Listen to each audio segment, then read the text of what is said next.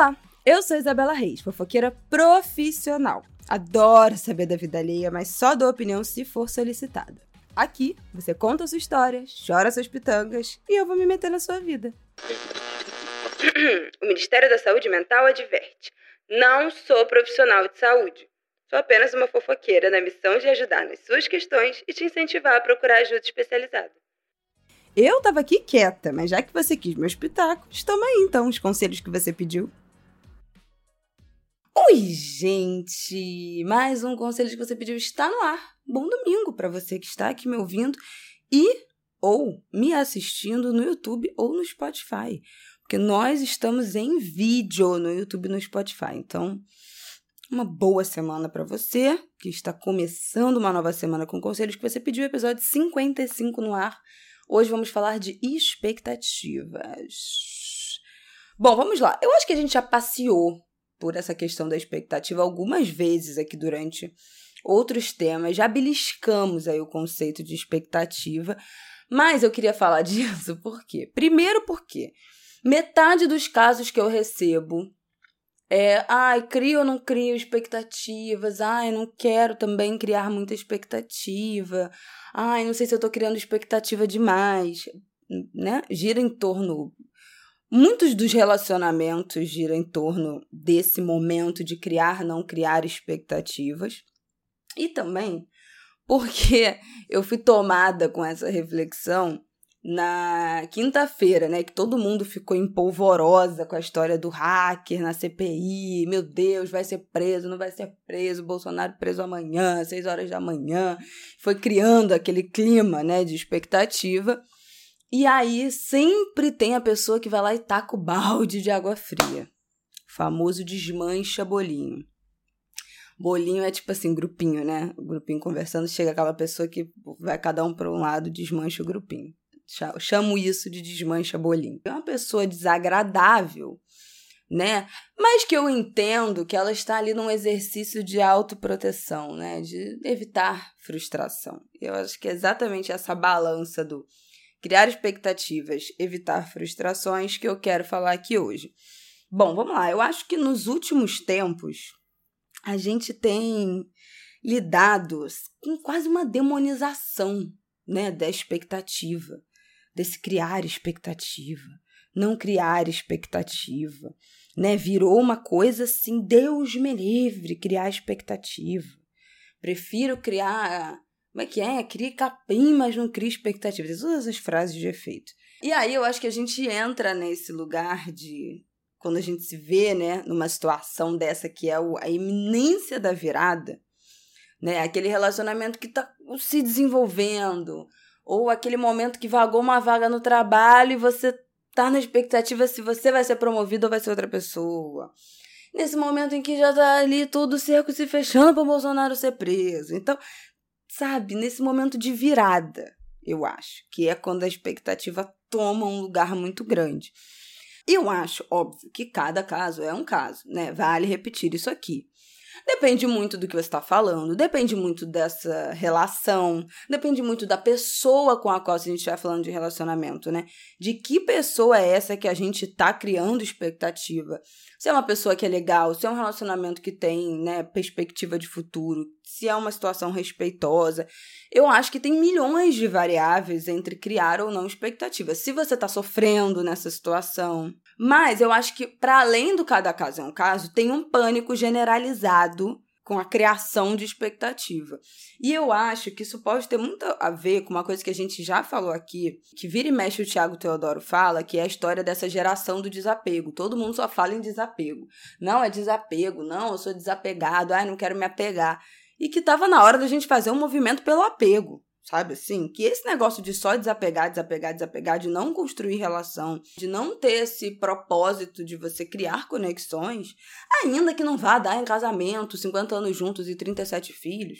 Não é, não sei se é algo tão legal, essa mania, né, essa obsessão pelo desapego, esse pânico com o apego. E aí eu acho que a grande, o grande caminho que isso nos leva é a história da frustração. Uma expectativa que não é cumprida vai gerar uma frustração. Né? Tem essa outra frase que ah, a expectativa é o pai da frustração e tal. Mas eu acho que quando a gente fica com esse medo de se frustrar, qual é a outra alternativa? Não viver. Você não cria expectativa, você não vive aquela situação que te gera esse sentimento, nessa essa angústia boa ou ruim da expectativa. Você evita eventualmente uma frustração futura, mas você se frustra naquele momento. Também tem isso.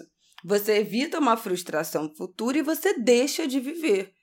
Mas, primeiro, eu acho que quando a gente decide não criar expectativa e pular fora dessa situação para evitar uma frustração futura, você está se frustrando naquele momento. Você já está deixando de viver uma coisa que te mobiliza em nome de um medo do futuro. Então, não é uma decisão completamente à prova de frustração. Você só está decidindo antecipar, talvez minimizar, mais ou menos o mesmo tipo de sentimento. Segunda coisa, se o medo é da frustração, não seria melhor a gente se preocupar e focar nossas energias e o nosso trabalho de autoconhecimento, enfim, em aprender a lidar melhor com as nossas frustrações? que é mesmo uma coisa muito difícil, é um grande desafio pessoal meu também. Mas seria, não deveria ser esse o nosso foco? Porque eu enxergo a expectativa no seguinte viés.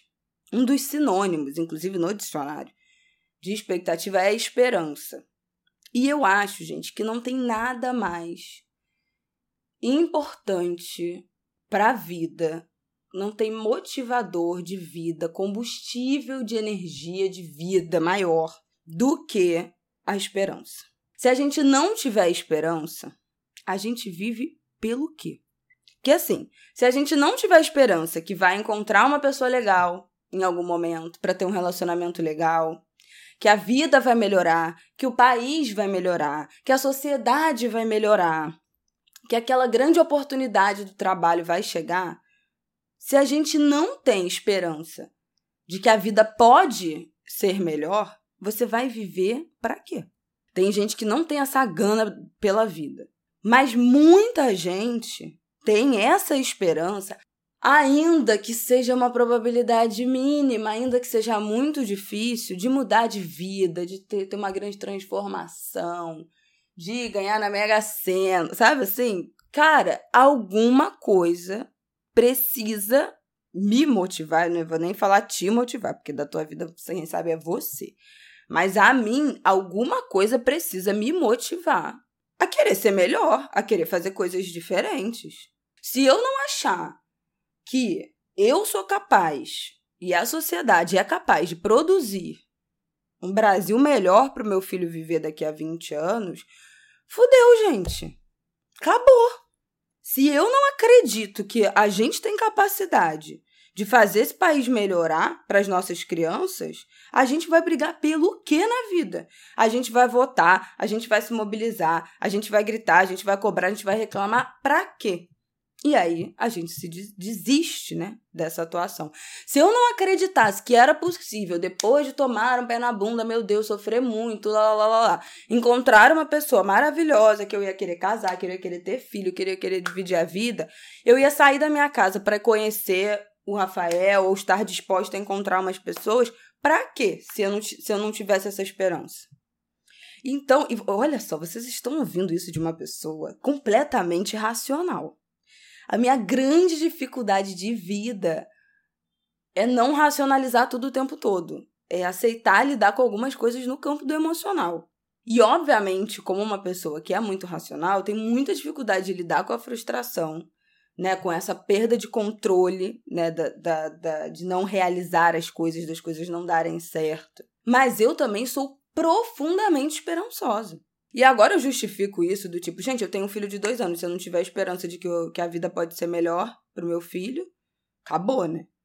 Eu, eu justifico hoje em dia também com isso, mas eu acho que eu sempre fui esperançosa, né? Antes de ser mãe, mas como cidadã, como mulher, como alguém que sempre se propôs a falar, a escrever, a brigar, a, a se posicionar. Eu acho que eu sempre, sempre fui esperançosa de que a gente conseguiria produzir uma sociedade diferente. Sempre fui esperançosa porque sempre me joguei, mergulhei de cabeça em todos os meus relacionamentos, me apaixonei de primeira vista. Eu sou essa pessoa, gente. Eu fico com a pessoa uma vez, eu já fico perdidamente apaixonada. Começa a namorar em uma semana. Eu sou essa pessoa. Eu mergulho, eu não quero nem saber. Porque para mim essas duas coisas são complementares. O que é a materialidade dos fatos e o que é o meu lado esperançoso são coisas que se complementam. E eu acho que me dão segurança de viver esses dois lados da moeda. Então, eu me acho muito esperançosa, mas eu não sou iludida, né? Eu não sou uma idealista, uma sonhadora, é, completamente iludida. Eu acho que eu alio isso, né, com essa minha esperança imaterial, que é muito difícil de, de justificar, é um sentimento, com um lado meu de racionalidade que é o que finca meu pé no chão e acha o equilíbrio em, entre esses dois lados. Então, é isso, assim. É, ah, eu tô muito esperançosa, estou criando altas expectativas com esse relacionamento. Mas o que que embasa esse meu lado esperançoso, apaixonado que se joga em, em 24 horas? Foi a mensagem que o cara escreveu, foi o jeito que a gente se olhou, foi o jeito que o papo fluiu. Sabe assim, tem uma materialidade. Quando não tem uma materialidade, quando o bagulho assim não flui, não dá certo, eu não fico arrumando pelo em ovo pra ter esperança. Querendo entender a entrelinha, fazendo esse joguinho, essa não é a minha parada. Né? Então, assim, ah, nossa, realmente, a, o, que é, o que nós temos de materialidade? Que a gente teve muitos avanços na causa feminina, mas é um, ainda é uma tragédia o Brasil em dados de violência contra a mulher, mas a gente teve avanço. Então, essas duas coisas então eu vou ter esperança de que dá para melhorar porque já melhorou, mas eu não vou ser uma iludida achando que nossa, amanhã tudo estará diferente, né? Então eu acho que eu tô aí mesclando esses dois lados. Eu tô aqui em altas expectativas de que o Bolsonaro vai ser preso. Mas eu sei isso não vai ser imediatamente, né? Eu tenho uma racionalidade que, né, calma, o bagulho vai acontecer com calma, esse cerco ainda vai se fechar mais, tem que ter todo a materialidade não vai ser do dia para noite, vamos nos acalmar. Mas eu tô aqui, ó, tem um lado meu que tá contando os segundos. Então eu acho que é um grande jogo de tentar o equilíbrio dessas duas forças, mas sem romper com a expectativa. Sem romper com a esperança, com a nossa possibilidade de sonhar, de projetar um futuro que a gente é mais feliz, que a gente conquistou mais coisas, que a gente realiza mais, que a gente é vive uma vida melhor. Tô falando aqui das expectativas positivas, né? Não tô falando de pessimismo, né? Das expectativas de que tudo vai ruir, não é isso. Tô falando da nossa dificuldade e do nosso pé atrás com alimentar as boas expectativas da vida por medo de uma eventual eventual frustração que pode ou não acontecer. Então é isso, gente. Eu sou aqui como uma defensora do criar expectativas, de alimentar a esperança porque esse é um pilar da nossa sustentação do tesão da vida. Sem esperança, a gente não tem tesão em viver. Vai viver para quê? E eu quero viver. Eu quero viver, eu tenho um filho de dois anos, eu quero que meu filho viva uma vida boa. Eu preciso ter esperança. Eu quero que todo mundo que está me ouvindo vira para uma vida boa. Que viva uma vida melhor. Que a nossa vida só melhore. E não vai só melhorar, vai piorar em alguns momentos. E aí eu acho que é por isso que o nosso foco precisa ser em aprender a lidar com a frustração, ao invés de não criar expectativa. Então o foco é: vamos aprender a lidar com a frustração. Como é que a gente se levanta de um tombo, da quebra, do rompimento de expectativa que é lidar com uma frustração, com uma coisa que deu errado, com um plano que não foi para frente, com uma promoção que não veio, com um relacionamento que deu, não deu certo, que não evoluiu. Como a gente lida com isso? Não sei, aí já é tema para outro episódio e hoje eu só quero falar de expectativa. Vamos, vamos criar expectativas, vamos alimentar boas expectativas. Lá na frente a gente lida com a frustração, com a eventual frustração, porque ela pode vir ou pode não vir também. É isso, gente. Boa semana, bom domingo, boa segunda. Conselhos que você pediu, arroba gmail.com. Continuo recebendo e-mails. Me segue em todas as redes. Os links estão aqui no descritivo do episódio. E a gente se vê no domingo que vem. Beijo!